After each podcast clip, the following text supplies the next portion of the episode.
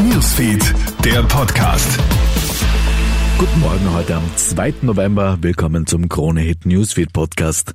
Heute Donnerstag jährt sich der Terroranschlag in Wien zum dritten Mal. Bei dem Attentat in der Wiener Innenstadt am 2. November 2020 hatte ein Islamist vier Menschen erschossen und mehr als 20 Personen verletzt.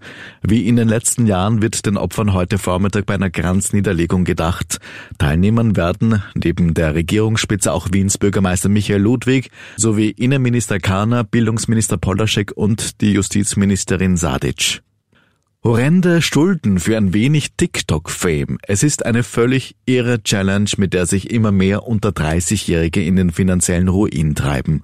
Bei der sogenannten Klarna Challenge zeigen junge Userinnen und User stolz ihre teils fünfstelligen Schuldensummen her, die sie bei dem bekannten Bezahldienst Klarna angesammelt haben.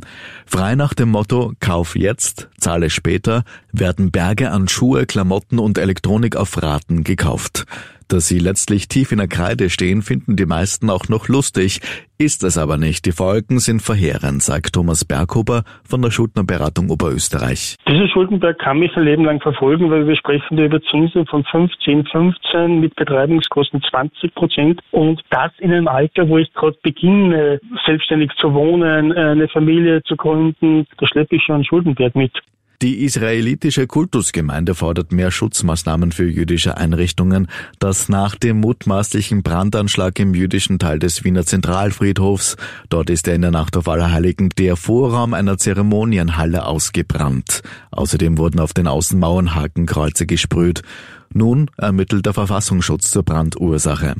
Durch Polizei, Staatsschutz und Sicherheitsdienste ist auch heute Abend am Wiener Heldenplatz gesorgt. Dort findet ein Lichtermeer statt, in Gedenken an die von der Hamas in Israel als Geiseln genommenen. Mitorganisator Daniel Landau. Alle, die können und wollen, sind eingeladen, mit uns auch ein Zeichen gegen Antisemitismus, gegen Terror, Gewalt und Hass zu setzen. Yes, we care. Ich weiß, viele wollen hierfür gern ihre Lichter zum Leuchten bringen und um möglichst viele auch zu erreichen, zu informieren. Also ersuche ich euch, das im Umfeld breit, weiter zu sagen, breit einzuladen. Bring them home.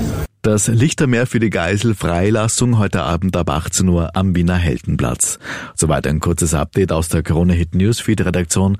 Mehr Infos bekommst du laufend auf kronehit.at. Schönen Tag noch. Krone Hit Newsfeed, der Podcast.